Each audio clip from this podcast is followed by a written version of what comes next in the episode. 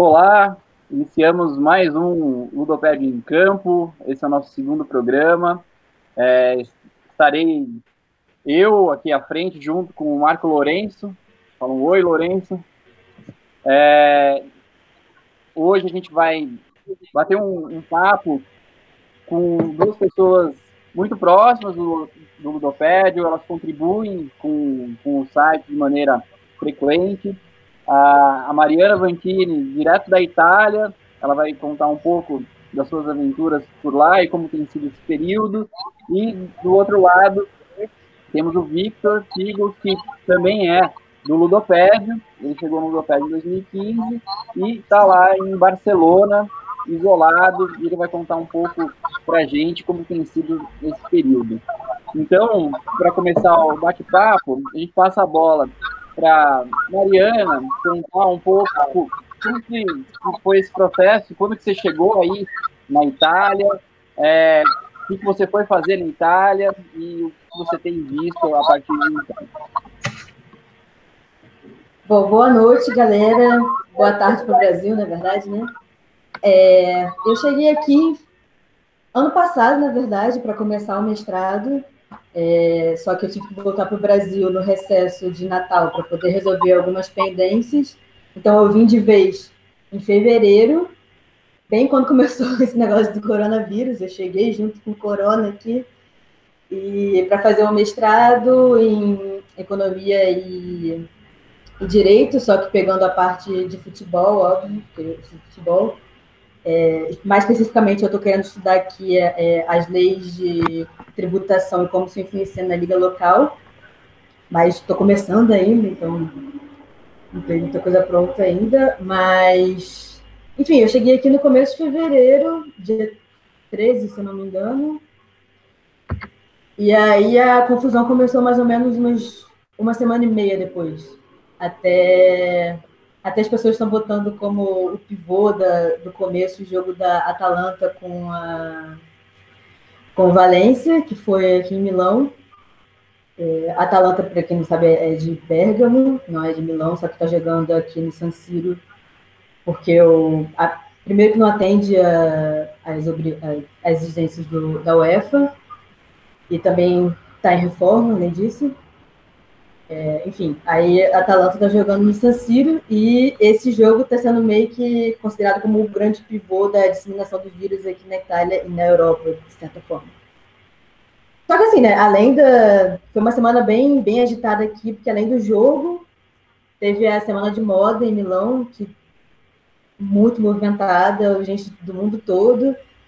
Então, foi meio que nessa confusão de jogo e Semana de Moda que começou a explodir. Hoje, inclusive, Milão já passou Bergamo no número de infectados. Já é a cidade italiana, a província italiana com mais casos, que era esperado, porque não se tomou nenhuma medida de precaução. E como é a maior cidade, então, alguma hora a gente, infelizmente, ia chegar nesse, nesse nível. É... Enfim, é... tem sido muito louco, né? Foi muito difícil para mim, para digerir tudo o que aconteceu. É... Até porque no começo eu confesso que eu era uma das pessoas que estava menosprezando um pouco o vírus, eu achava que não era nada demais e foi muito foi aos poucos assim que foram tomando as medidas aqui em Milão. Primeiro fecharam só os é, só as universidades e as escolas, depois foram fechando mais e criando mais restrições, até que hoje, para você sair de casa, você precisa de uma autorização que você vai ter que apresentar para a polícia que está na rua. Então foi tipo, semana a semana foi aumentando, aumentando, aumentando, até que a gente chegou nesse, nesse nível. E o curioso é que o futebol sempre teve no meio dessa loucura, porque sempre teve nos holofotes assim, do coronavírus. Porque na primeira semana, quando começaram a falar que ah, vamos fechar as universidades e as escolas, não pode aglomeração, é, a Série A decidiu por adiar os jogos na Lombardia, e, que era a região na época, que era a única afetada. Só que isso começou a gerar conflito também, porque, nossa, como é que vai adiar só isso? E aí, como é que vai fazer daqui adiante? Aí só começaram a fazer mais atrapalhada a Série A. Eu falo muito que a Itália parece muito Brasil, que é o Brasil da Europa, e se parecem nisso também, porque eles fazem muita atrapalhada. E, enfim, aí eles cancelaram primeiro, aí depois começaram a discutir, ah, vamos fazer portão fechado ou vamos cancelar também de novo as regiões afetadas. E aí, uns queriam portão fechado, e nessa o, a Juventus, que vinha de uma derrota na, na, na, na Champions League, que é, quis cancelar, adiar o jogo dela, e isso criou, foi criando uma confusão, porque todo mundo começou a falar, ah, porque isso é coisa da Juventus, esse negócio de querer adiar o jogo por causa de coronavírus, é, é coisa da Juventus querendo se beneficiar e tal. Enfim, a, a federação agiu de forma muito, muito atrapalhada, assim como o governo, de modo geral, é, para tentar resolver essa questão do coronavírus. E, mas, enfim, né? Chegamos a. Depois, a, uma, a última rodada foi de portões fechados em toda a Itália. E agora a gente está, como no resto do mundo, sem, sem futebol, né? Enfim, para isso é uma coisa que tem afetado bastante a galera aqui, porque realmente eles gostam muito, muito de futebol, é uma coisa muito presente. É, se você perguntar para um italiano, tipo, é, quais coisas você se orgulha, é a comida e o futebol, com certeza. Não importa se a seleção italiana e o campeonato italiano não estejam no seu melhor momento, mas com certeza vão responder isso. É, com certeza, se você vier com uma camisa de um time grande, para a Itália, com certeza alguém vai te parar na rua para falar com você, para conversar, porque eles conhecem tudo. Então é uma coisa que é, eles sentem muito, né? A gente sente muito e com o italiano não é diferente. É, além da, da parte de assistir mesmo o seu time jogar, e futebol no geral, tem a parte também de jogar, é, principalmente as crianças, é muito comum você ver as crianças nas, nas ruas, nos parques, jogando fim de semana. E, inclusive, quando começaram a fechar, é, a única coisa que você via cheia eram os parques. Desses parques, sem dúvida, muita criança, todas as crianças jogando futebol. É, então, é, então, tá sofrendo, a gente está sofrendo muito aqui sem futebol. Mas tentando achar as nossas maneiras. As emissoras têm, têm passado reprise de jogos. É, a, os flash mobs que eu sei que chegou aí no Brasil a galera canta, às vezes, músicas torcidas nas varandas. E, assim, basicamente isso. Assim. A gente está conseguindo lidar melhor agora, porque já faz um mês que a gente está começando nesse processo de lockdown. Mas é isso, sofrendo ainda muito e muito estranho, muito estranho. É muito estranho para o italiano, assim como o brasileiro, estar tá sem futebol. Eu imagino, Mari. Deixa eu te perguntar uma coisa. É, legal o seu relato, foi bem completo, mas eu queria saber, na verdade, sobre a sua vida de pesquisadora aí. Como é que você está nesse período parado? Como é que você está tocando a pesquisa? Você está com bolsa? A sua bolsa já foi afetada de alguma maneira? Sua, como é que está a sua dinâmica de pesquisa? Conta pra gente. O ruim da minha dinâmica de pesquisa foi a parte da biblioteca mesmo, porque eu preciso pegar muita coisa na biblioteca daqui e eu não posso mais porque está fechado, obviamente. E, mas, assim, a aula a gente passou a ter aula online, as aulas que eu tinha são online, e eles passam muito texto em PDF para gente também, então eu acho que na parte de tocar pesquisa, o que mais me afetou mesmo foi a parte da biblioteca, mas eu estou conseguindo lidar com isso melhor agora, enfim, do jeito que dá. E as bibliotecas estão começando um, um, um esquema também de material que tem digitalizado é, facilitar né, para a gente. Está sendo bem legal também. Eu ainda não precisei, mas em algum momento provavelmente vou precisar. E bolsa, eu, na verdade, não estou com uma bolsa, propriamente dita, estou com uma isenção da, da mensalidade, porque aqui na Europa a minha universidade é pública, mas tem que pagar. Mas eu ganhei essa isenção, então a minha bolsa ia ser é, se reduz a isso e não teve, até onde eu sei, não teve nenhum corte de nenhuma bolsa aqui, nenhuma escala, nem doutorado, mestrado, nem graduação. Qual universidade? É a Universidade de Milão mesmo, é, é estatal, que eles tá. chamam aqui. Legal, legal, bacana. O, o Vitor, conta pra gente como é que tá agora, desde a sua chegada, a gente conhece de perto você, do nosso time, mas fazendo um paralelo com, com esse primeiro retrato que a Mariana trouxe, desde a sua chegada, e também como que está a sua pesquisa. É, então, é, boa tarde, pessoal do Brasil, boa noite para nós aqui, da Mariana. É, eu cheguei aqui em janeiro, na verdade, no final de janeiro, na última semana, e logo nessa última semana eu já fui aproveitar o futebol, terceira divisão.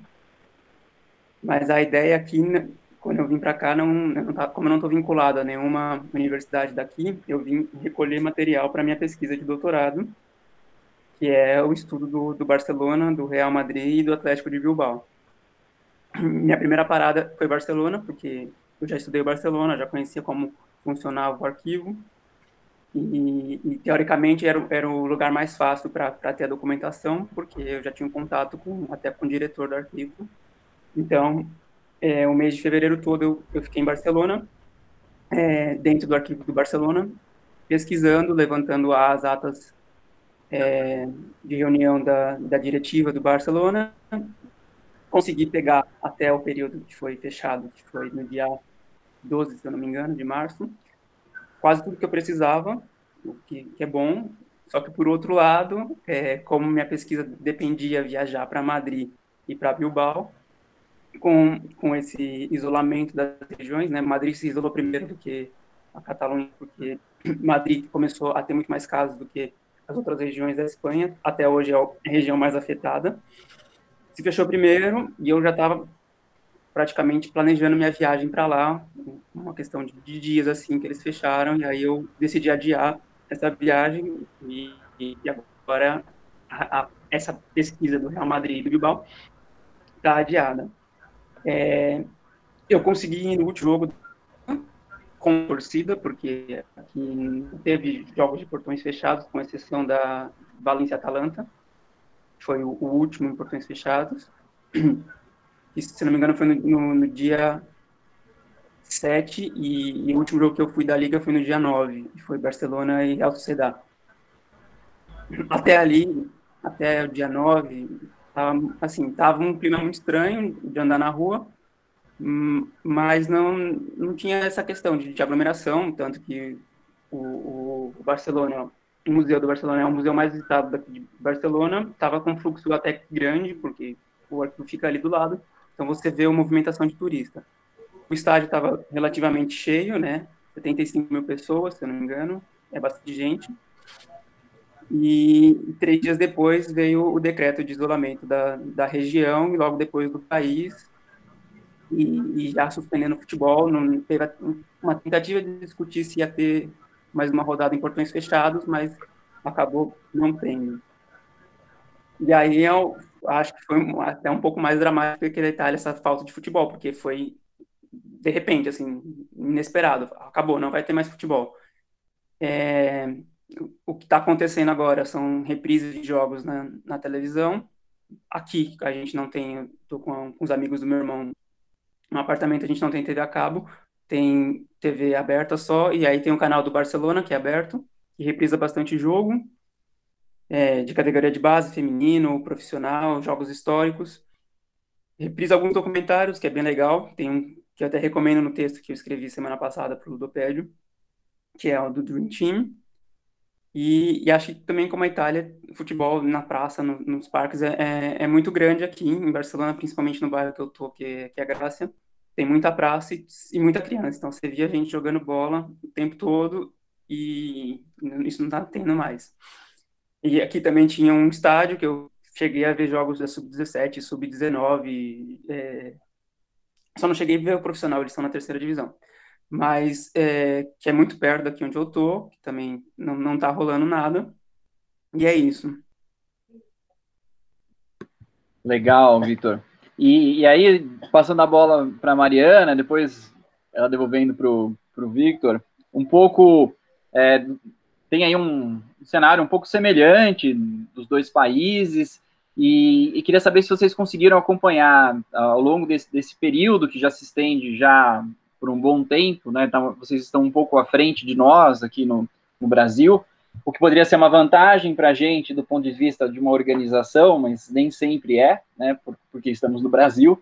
Mas como que tem sido é, a cobertura, em primeiro lugar, da, da própria imprensa, aí no caso, para Mariana italiana, e Victor espanhola, e a imprensa esportiva nesse, nesse jogo, assim, ó, a gente defende a permanência do campeonato mesmo portões fechados. Não, vamos valorizar a, a saúde dos jogadores também. Ou é preciso é, ter um movimento aí para redução de salários. Os jogadores italianos ou espanhóis que jogam nessas equipes, eles, eles estão aí dispostos a também promover alguma ajuda. É, é um pouco esse cenário que eu queria saber se vocês estão acompanhando mais de perto. É, sim. É...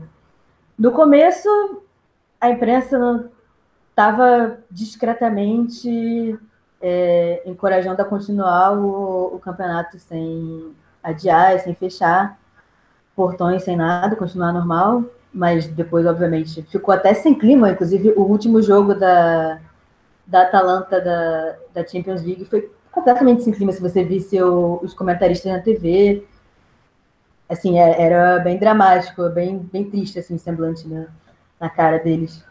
E, enfim, na gente também estava assistindo, obviamente.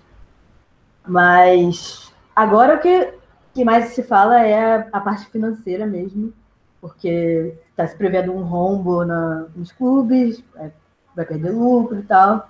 É, tem até gente supondo aqui que o Cristiano Ronaldo talvez tenha que ser vendido na Juventus, mas nenhum grande veículo de comunicação supôs isso, isso é mais coisas pontuais aqui, mas surgiu esse boato.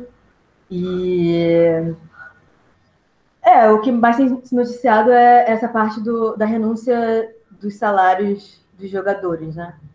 Em prol do, da saúde financeira do clube. Inclusive, na Juventus, o Chiellini foi a pessoa que apresentou três propostas diferentes para os jogadores, que ele é formado em economia e tem mestrado em administração, se eu não me engano. E ele foi a pessoa responsável a, por fazer as propostas. É, isso todo mundo repercutiu bastante. Ah, o Chiellini, que... acho que no Brasil também, pelo que eu vi na, nas redes sociais, repercutiu bastante. E sobre a continuidade do, do campeonato. A Juventus já se pronunciou falando que não vai aceitar o título se decidirem não jogar mais o campeonato.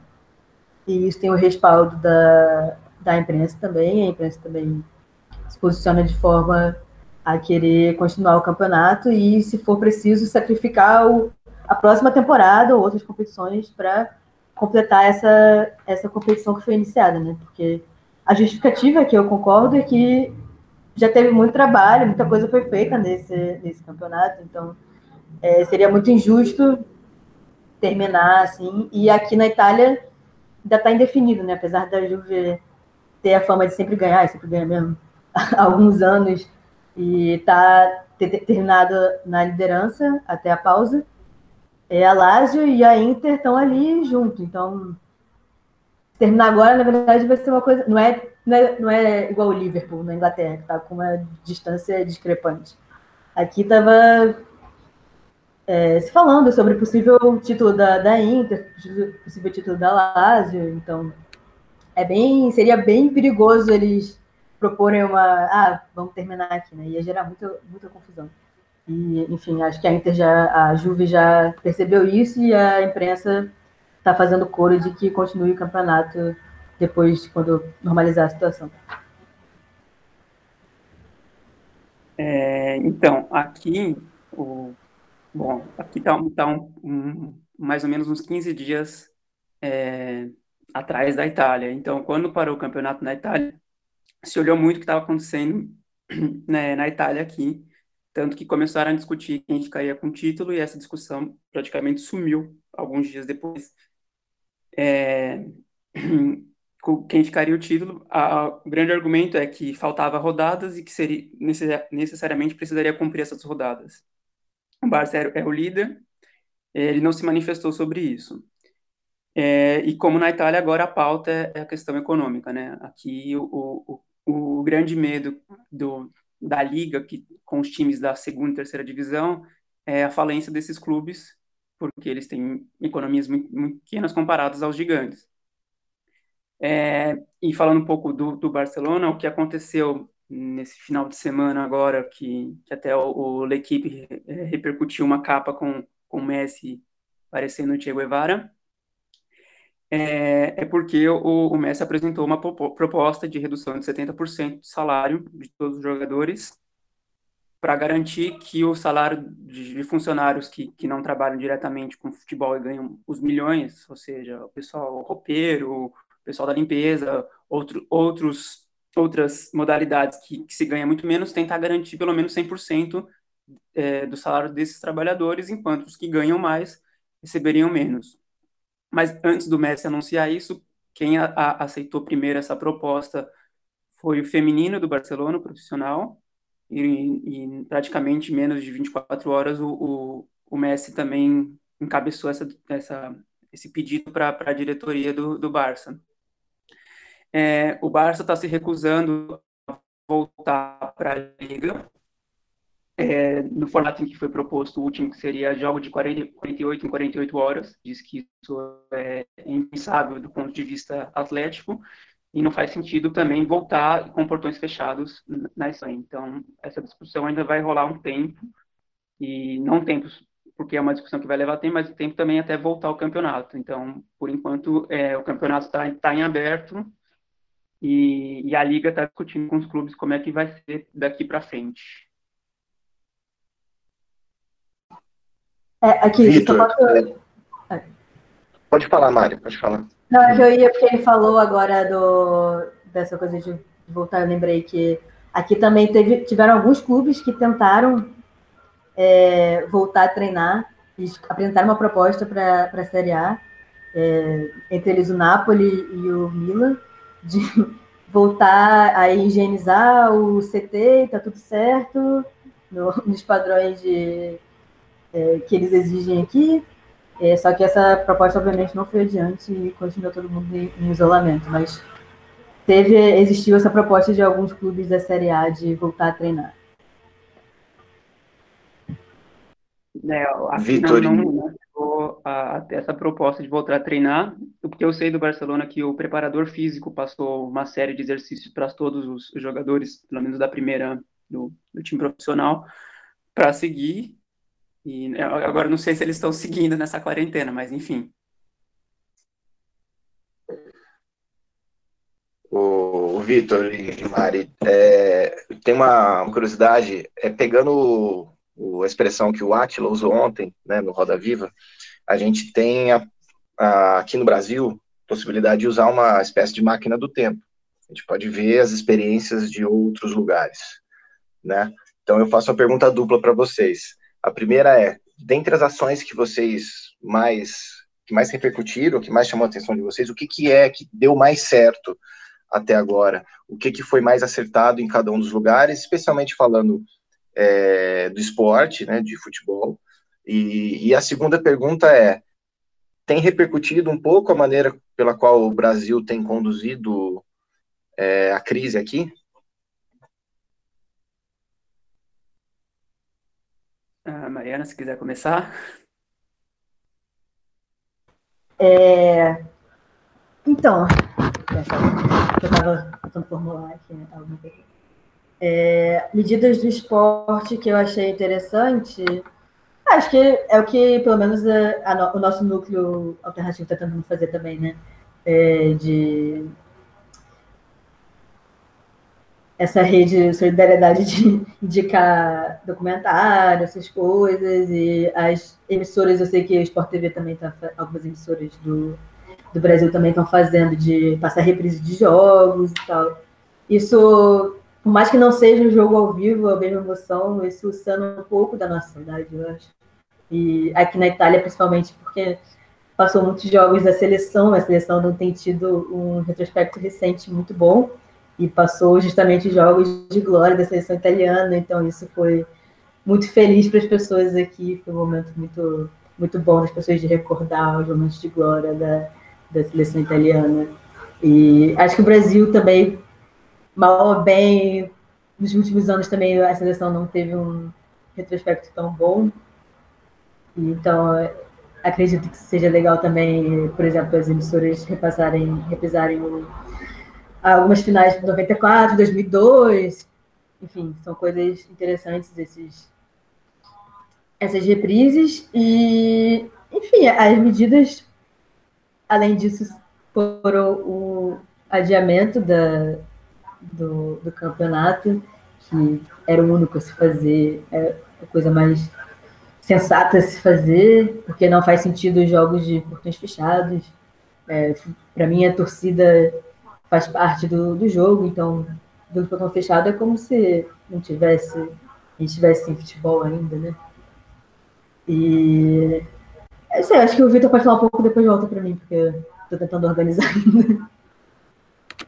É, então, do, do, ponto de vista da, da mídia esportiva aqui, é, pelo menos televisiva, é isso. Eles estão reprisando coisas, acho que no mesmo caminho que o Brasil, a Sport TV e a ESPN estão fazendo, reprisando jogos antigos. Sinceramente, eu não tenho assistido essas coisas aqui, porque só tem, só tem o canal do Barça e começa a ficar um pouco repetitivo. É, a, a mídia impressa, né, os jornais, a, a discussão agora é, é o medo da, da falência dos outros clubes. E acho que, que as medidas positivas que, que o Brasil pode pensar para o esporte é o que os jogadores estão fazendo, né? Abrir mão de salários, mas também pressionar principalmente as federações para ajudar esses clubes a não quebrarem, porque principalmente a notícia que foi vinculada recentemente no Brasil, a CBF vai encher o caminhão de dinheiro esse ano, ou encheria, e poderia ajudar financeiramente clubes da, da Série C, da Série D, que, que podem vir, vir a quebrar é, por conta dessa crise. Essa discussão ninguém fez ainda, eu acho interessante pensar para o Brasil, pensar para a Espanha, pensar para a Inglaterra ou para a Itália, porque as federações, com patrocinadores e com a televisão, tem, teriam um, uma reserva de dinheiro para evitar é, a falência desses clubes. E aí, Vitor, pegando um pouco esse gancho, né? Você falou da, da CBF, mas qual é a, a leitura que você faz especificamente da, da Federação Espanhola nesse cenário, né? Aí pegando a, ideia da, das federações como é, o cargo máximo assim dessas estruturas, né? Deveriam partir delas e se parte delas ou não é, uma organização e o mesmo para a Federação Italiana, no caso da, da Mariana, né? A, CBF, ela, ela, a leitura que eu faço, ela está ainda distante. É, eu acredito que ela deve estar tá fazendo algumas reuniões, mas ainda não, não trouxe a público é, quais são as soluções que ela apresenta, né? Porque uma coisa a gente perceber, ó, existe o problema, o problema é esse, mas o que, que eu faço a partir daí? É óbvio que é, a gente tem um futuro muito incerto do ponto de vista quando recomeça, se recomeça esse, né, se vai ter um, um, vazio em 2020 nesses campeonatos, mas a gente é, sempre fica aí com uma dúvida de qual é de fato a postura e qual é a visão de liderança que essas entidades elas exercem nesse mundo do futebol, ou se é só um, uma arrecadação de fundos, muitas vezes, o que parece, né? Então, queria que vocês falassem um pouco da, das federações locais, aí onde vocês estão, como que tem percebido isso. Vai, Victor. É... Posso? Tá. É, então, aqui é, tem uma, uma divisão. É, a Federação Espanhola, na verdade, ela, ela gere muito mais a seleção espanhola do que o campeonato. Quem gera o campeonato é a Liga, que dá nome à Liga, né? Chama Liga de Futebol Profissional, que é composta pelos os clubes majoritariamente da primeira e segunda divisão. É, essa discussão de, de se vai, vai usar esse dinheiro para salvar, ninguém encabeçou ainda, mas provavelmente algum dos pequenos, a hora que apertar de fato, vai cobrar isso dentro da, da liga para discutir com os outros clubes. É, e, e, talvez até tenha uma discussão um pouco mais alongada, porque no final, se você está perdendo o clube, você está perdendo também a qualidade da liga, e enfim. É, já esqueci o certinho que você falou tudo. Não, tudo bem. É, era em relação a essa postura da federação diante do, da, dessa crise, né? É, não, o, o, grande medo é a falência dos clubes, mas eu acho que tem que os clubes têm que começar a discutir, assim, a gente vai falir porque são clubes pequenos e o que a gente vai fazer depois disso? A, a liga tem dinheiro, então qual é a alternativa? Acho que a, espero que, que caminhe nesse sentido na liga. E aí na Itália, Mariana? Aqui na Itália é bem parecido com a Espanha também, porque na verdade quem é responsável pelo campeonato são as ligas, a Série A, e a federação não tem se pronunciado muito sobre isso até agora, ou pelo menos não foi de forma transparente, porque não tem sido noticiado. A, a medida que realmente tem sido mais noticiada foi a, a de redução do salário dos jogadores do time principal. É, agora, a gente pode usar um, paralelo com a Inglaterra, que tem clubes já utilizando do, da medida do governo, que falou que pode arcar com 80% do salário, e eu vi que alguns clubes da Inglaterra já estão fazendo isso, de pagar apenas 25, 20% e deixar os 80% para o governo, que eles já estão aplicando para conseguir fazer isso. Aí também vai depender de, da, das medidas de cada país, né? Porque aqui na Itália, por exemplo, não teve isso de pagar, de arcar com 80%. Então, os clubes não podem fazer, não podem contar com o governo, por exemplo. No Brasil, mesma coisa, não, não tem uma medida nesse, nesse nível. Então, acho que o futebol também vai depender muito da, de como o governo vai agir, né? E como pode se encaixar, porque aí muitos times pequenos podem tentar recorrer pro, pelo governo mesmo, não necessariamente só pela federação. É, outra coisa que eu esqueci de falar é que, assim, a, todos os clubes na Espanha são, são empresa, com exceção do Barcelona, Madrid e do Bilbao. E existe um, um, um regulamento novo na legislação, legislação trabalhista é na Espanha, em que empresas podem decretar falência por um período voltar. Que é uma discussão que esse é o grande medo da liga. Se todas essas, essas equipes declaram falência, um monte de jogador vai ser mandado embora sem benefício nenhum. E quando a, a situação econômica tiver mais favorável, os clubes retornam e, e podem contratar e recontratar. Algumas empresas é, não no futebol, fizeram isso aqui na Espanha. Uma delas é a Burger King, que mandou 7 mil pessoas embora é, nessas condições, e, e, depois a crise provavelmente vai voltar e contratar. Então, é, esse caráter excepcional de, de mandar jogador sem benefício é, tem sido um problema aqui, e, e eu acho, acho espero que a Liga vai tentar fazer alguma coisa para evitar, porque se ela já anunciou que tem um medo de receber um monte de pedido, esse pedido de falência, talvez ela tenha, esteja pensando em alguma coisa. É, essa pergunta acho que é para todo mundo, na verdade, é, eu abro para a gente pensar junto. Será que é possível nessa combinação entre falta de recursos, né? Porque há uma, há uma, há uma ideia de que ninguém vai pagar ninguém, é, ninguém vai receber de ninguém por um tempo, porque está tudo imobilizado. É, juntando essas duas coisas, que é essa falta de recursos e essa maior oferta de atletas, Será que a gente vai ter uma mudança de parâmetros de valores de contrato, de valores de transações? Será que a gente atingiu um certo teto é, do mercado do futebol? Será que é possível que, de repente, a gente possa ter uma retração desses, dessas cifras que são realmente absurdas? O que vocês acham?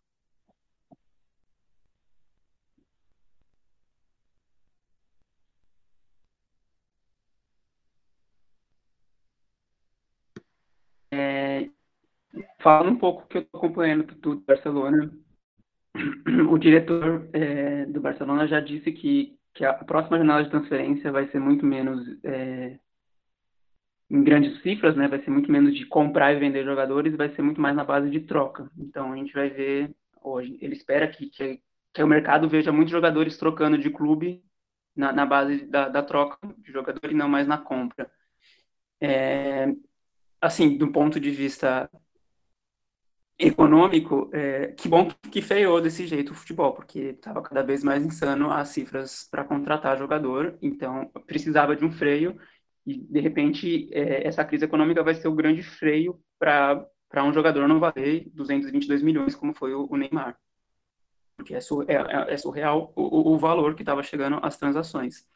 Então, eu acho que vai encaminhar assim, para um, um, um mercado mais mais modesto, acredito que vai ser também na base de troca, e de repente também vão começar a valorizar a categoria de base, formar jogador da casa, e a gente pode ver surgir aí novos jogadores com, com a, a, a aquela coisa de jogador do, da, da base e tudo mais.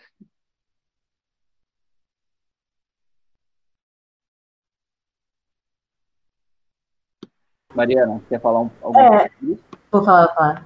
Eu concordo muito com o Vitor, aqui também que tem é, se falado mais nessa, nessa via de transformar mais em troca do que grandes cifras, na verdade, né? Inclusive, eu, é, eu falei antes também do, da questão do Cristiano Ronaldo, dessa primeira, desse primeiro boato dele ter que ser vendido. Enfim, acho que agora os superastros de super cifras vão começar a diminuir um pouco. E felizmente também, porque eu concordo, é muito, é muito surreal todo o dinheiro envolvido nisso e toda a pressão também, eu acho que isso pressiona muito o jogador. Ele chega lá como, nossa, você, você bota um valor em dinheiro nele e ele carrega isso para a temporada. Assim, eu, acho, eu acho isso muito pesado para o jogador também. E é, além disso, não sei. É, categoria de base.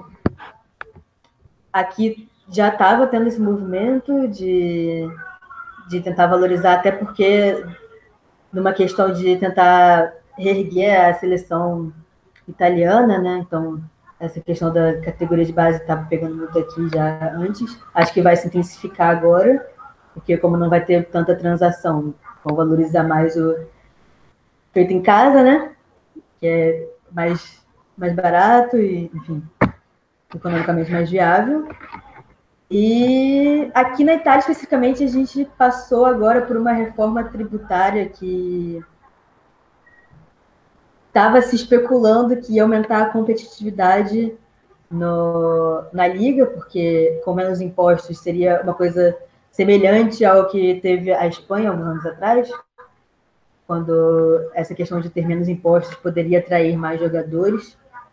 E acho que isso vai dar uma freada também, se vai por água abaixo porque não, não importa se. Enfim, não é uma coisa nem comprovada, na verdade, que teria mais competitividade, mas mesmo se tivesse, é, com certeza essa crise do coronavírus vai dar uma freada. Legal.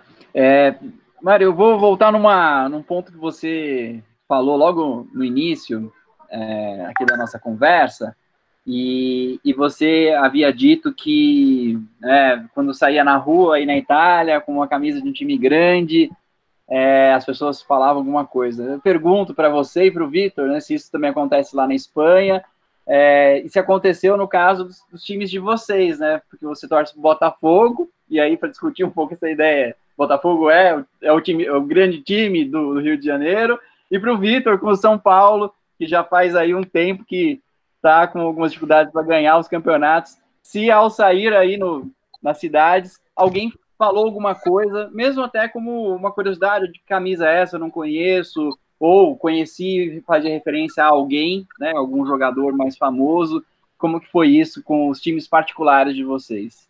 Isso aí foi na canela, hein, Serginho? Sacanagem, cara. cara em quarentena, é tricolor. Puta, né? Sacanagem.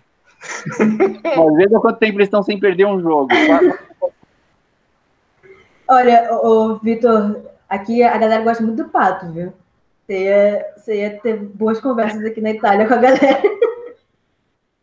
Eu fiquei, eu fiquei chocada. Eu não esperava isso, a galera gosta muito dele. Enfim. É... Aqui eu saí com a camisa do Botafogo algumas vezes. É, a galera para quem não sabe, a Juventus é, é um time que tem torcida na Itália toda, é um time de massas aqui. Então, aqui em Milão também você encontra muito, muito torcedor da Juventus. E pela semelhança do uniforme, quando eu saio da, na rua, tem muito torcedor da Juventus que pega e fala: Ah, Botafogo, é, Juventus. Eles fazem muito essa relação, apesar de eu achar que nada a ver, né? Mas eu, eu, fico, eu fico simpático. É, isso aí, Juventus, Botafogo. Até porque tem, historicamente até tem, né? O Botafogo é preto e branco em homenagem ao Juventus, mas acho que fora isso se difere muito em muitas coisas. É, enfim. Mas, sim, a galera conhece. Aqui na Itália eu fico impressionada que eles conhecem muito, muito, muito todo mundo soube, todo mundo que parou para falar comigo, pelo menos, soube identificar o, o uniforme do Botafogo. Teve essa toda essa preferência do, da Juventus. Normalmente são torcedores da Juventus que vêm, que param e falam comigo, mas é, também já teve outros dias que outros torcedores vieram falaram comigo. E nas conversas que eu tenho com, na verdade, amigos mesmo de Milão aqui, eu tenho eu tenho um que é torcedor da Inter, o resto é tipo de outros são de outros países, porque aqui tem enfim, muitas universidades e muita gente de todo mundo. E fora eles, eu tenho dois amigos de antes do mestrado, que um é Roma e o outro é Brécia. E, enfim, todos eles, todos eles conhecem os times do Brasil. Os, eu não vou citar nomes aqui, mas, tipo, vocês pensem aí no imaginário de vocês os times grandes do Brasil. E a gente fala muito também sobre jogadores brasileiros, que muitos passaram por aqui. O Ronaldo, eu fiquei. Ronaldo Fenômeno, eu fiquei impressionada. Tipo, ele é muito querido ainda aqui. É, teve um dia que eu estava na livraria e eu parei na sessão de, de livros. E aí parou. Tinha um livro do Ronaldo Fenômeno e um livro do Cristiano Ronaldo. Aí parou um cara do meu lado. Aí de repente começa a falar comigo. Não, porque apontando para o do Ronaldo Fenômeno. Esse aqui é o verdadeiro Ronaldo, esse aqui, aqui foi o melhor jogador, esse aqui é sua enganação, esse aqui é que começou a brincar comigo. É verdade. É, então, é, eles gostam muito também de muitos jogadores brasileiros. Do Pato, não só torcedores do Milan, mas torcedores de outros times italianos também, que eu parei para conversar. Gostam do Pato. É... Inexplicável, né? Isso é inexplicável. É, é inexplicável gostar do Pato assim, desse jeito. pois é, eu falei, cara, nem quem eu conheço São Paulino gosta do Pato, mas enfim. E, enfim, tem o Ronaldinho Gaúcho também é muito querido aqui, por todos os jogadores de todos os, por todos os torcedores de todos os clubes que eu conheci. É, conheci, é, conheci um torcedor do Napoli também que me contou sobre o Beto, que era do Botafogo antes e jogou no Napoli depois a gente tem muita essa troca, assim, eles conhecem muito e tem muito carinho pelo futebol brasileiro, pelos jogadores brasileiros. Eles gostam muito de conversar, assim, se você parar e falar que é brasileiro e gosta de futebol, aí já desencadeou uma conversa de horas com eles.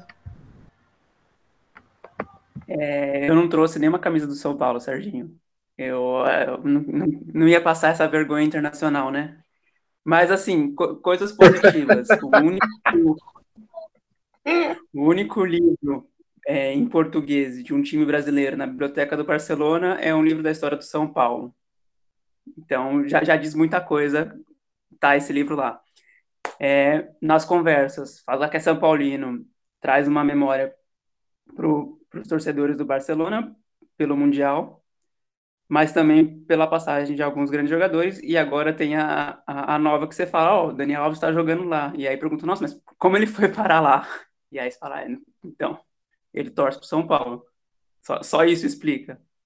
Mas é, para falar de futebol, quando você fala que é brasileiro e estuda o Barcelona, é, eles esquecem que você é brasileiro e ficam falando do, do Barcelona. Ah, então, você lembra do jogador, não sei o que lá. E aí, o que mais vem é Romário, primeiro.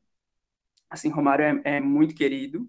Com gente que, que talvez tenha visto pouquíssimos lances do Romário jogando aqui, porque era muito novo, mas fala do Romário de um jeito assim com muito entusiasmo, e depois dele não é o Ronaldo, o, o fenômeno é o Ronaldinho Gaúcho.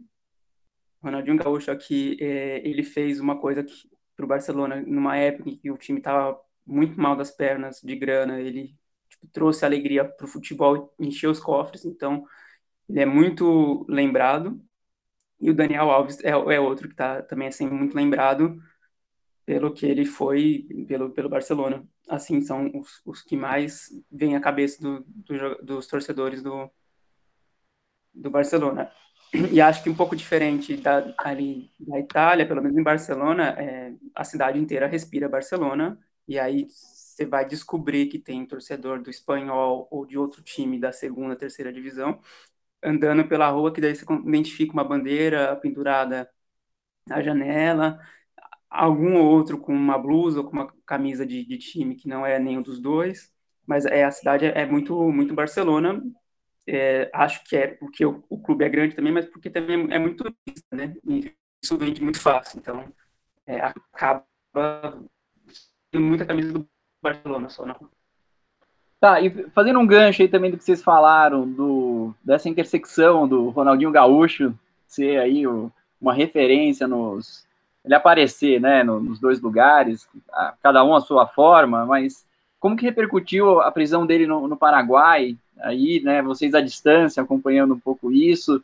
É, a internet, ela é ela produz muitas, muitos memes, né? Tem um lá que o Ronaldinho ele driblou o, o, coronavírus, né? Porque antes do coronavírus chegar, ele já se isolou, ou seja, ele foi preso. Então, por isso que ele se isolou, foi uma piadinha que rolou aí no, nos memes. Como que surgiu isso aí, né? Essa notícia, é, pensando num jogador que teve um grande impacto nos clubes que passou. Aqui repercutiu muito pouco, para falar a verdade, né? As pessoas até têm uma noção que isso aconteceu, mas não, não rolou muito, muito destaque, né? Porque tem muita coisa acontecendo agora aqui, então, tipo, situação dramática e mesmo no futebol, acho que, que tem tido. A galera tá muito preocupada como, como é que vai fluir esse resto de temporada e a questão financeira dos clubes. Então, acabou que quase ninguém comenta sobre isso, mas Sim, foi noticiado, acho que, se eu não me engano, a Gazeta dello Sport, que é, seria o maior jornal esportivo aqui da Itália, teve uma nota sobre isso, e nos jornais é, de TV também teve um pequeno noticiário sobre isso, mas nada de muito destaque, não. É, aqui teve uma repercussão mais ou menos nos jornais esportivos, principalmente os de Barcelona, o Mundo Deportivo Esporte, que são os que cobrem o futebol catalão, basicamente. É, mas o mais engraçado é que é, no, no arquivo do Barcelona, na semana que ele foi preso, eles colocaram uma revista, a revista Panenka, que ele é capa, na, em exposição, na, na prateleira. E eu falei, ah, não, não pega bem colocar agora o cara sendo preso, vocês colocarem isso, mas enfim. Mas é, é isso, é, é, não, não foi, repercutiu tanto também porque tem outras coisas acontecendo tipo, no futebol daqui e no mundo, e aí o Ronaldinho acaba virando alguma coisa muito secundária, assim. Ô, Vitor, eu vou ficar devendo para você, porque aqui em casa não entra camisa do tricolor, mas Mari, tá aqui, ó, uma homenagem para você. Eu tenho. Fogão é da hora. É, deixa eu fazer um. Não tem nenhuma do Pato, não, aí? Do Pato não tem, cara. Não, não entra aqui em casa. Eu, eu nunca, não, não deu, cara. Desde o primeiro minuto do Pato no Corinthians, eu já não gostei. Ele é... tem uma camisa do Pato, tá guardado, né? Rapaz, tem nem do Guerreiro, bicho. Tem nem do Guerreiro. Você é louco, traíra. Ó, é, o que eu queria perguntar para vocês, é que a gente encaminhando já para o final, na verdade, é a gente de coração apertado por todos os motivos e futebol é apenas um deles. Mas o que, que vocês mais esperam fazer assim que acabar essa jossa dessa quarentena? Cara, eu parece muito óbvio, mas eu quero muito ir num jogo de futebol aqui e em outros países da Europa também, porque é bem fácil se locomover aqui. Inclusive, foi meu aniversário é, dia 19 e eu estava me programando para ver o Liverpool lá ganhar o, o, título. E aí aconteceu toda essa desgraça, eu tô, nossa, eu tô sedenta por um jogo, assim. Muito sedenta por um jogo, para acaba que como a gente está em isolamento, eu também não conheço mais gente, né? Então não converso, não tem como conversar também com muita gente. Então eu quero conhecer mais, porque desde que eu cheguei aqui, eu desconstruí muita coisa que eu pensava sobre clubes italianos e torcidas italianas. Então eu quero conhecer cada vez mais, bater, conversar cada vez mais com os torcedores daqui, aprender, porque a gente aprende muito conversando, para mim é tal qual o mestrado, a gente conversando com torcedora, a gente aprende muito. E é isso, assim, é beber uma cerveja, é a bira aqui, e ir pro jogo, cara. Eu quero muito ir, quero muito pro jogo. E tocar minha pesquisa também. Importante. É, eu acho que, que, são duas coisas que eu quero fazer. Uma é jogar bola, que, que desde que eu cheguei aqui eu não, tô, não joguei ainda, então estou com muita vontade de jogar bola. E acho que a segunda é ir no estádio ver, ver futebol. Igual você estava se planejando, Mari, para ver o Liverpool, estava me planejando para ir ver o São Paulo em Hamburgo, agora no dia 4. E não vai acontecer isso. Então, é, é, ainda consegui assistir um no Camp Nou, mas é, foi o último, já, já tá dando saudade ver futebol no estádio. E é isso.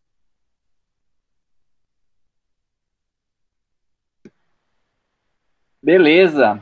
A gente agradece aí a disponibilidade de vocês, é, torce para que dê tudo certo e que dê tudo certo também o mais rápido possível, tanto aí na Itália, quanto na Espanha, no Brasil, qualquer outra parte do mundo, é, porque tem sido muito, muito tenso tudo isso, né? E, e eu acho que o grande ponto que a gente tem que tirar são as boas lições desse momento tão ruim que a gente vive, né? Então, de nossa parte, a gente deseja isso, agradece. Lourenço, não sei se quer falar. É, pessoal, obrigado, força. É, vocês não estão sozinhos, isso vai passar. Não se esqueçam disso. Beleza? Um abraço. Já, eu, que, eu que agradeço a oportunidade, adoro falar do PES, adoro escrever do PES, então sempre bom conversar com vocês. E espero voltar aqui para conversar mais, trazer mais novidades. Vou estar sempre atualizando vocês sobre o que acontece. Espero que isso passe logo, tanto na Espanha, no Brasil, na Inglaterra, aqui na Itália, que a gente possa voltar com a nossa vida no futebol um pouco menos mercantilizado. Vamos tentar tirar algum proveito dessa crise toda. E é isso, a gente se vê. Força para todos nós. É isso aí. É, valeu pela conversa, gente sempre bom falar de, de, futebol, ainda mais nesse tempo que a gente não tem futebol, então é, é bom falar de futebol. É, também espero que, que isso passe o quanto antes, para a gente voltar a ter futebol de verdade sem VT, porque VT é legal, mas não é a mesma coisa. Valeu, pessoal. Obrigadão. Valeu, Serginho. Valeu. Tchau, tchau. Tchau, boa noite.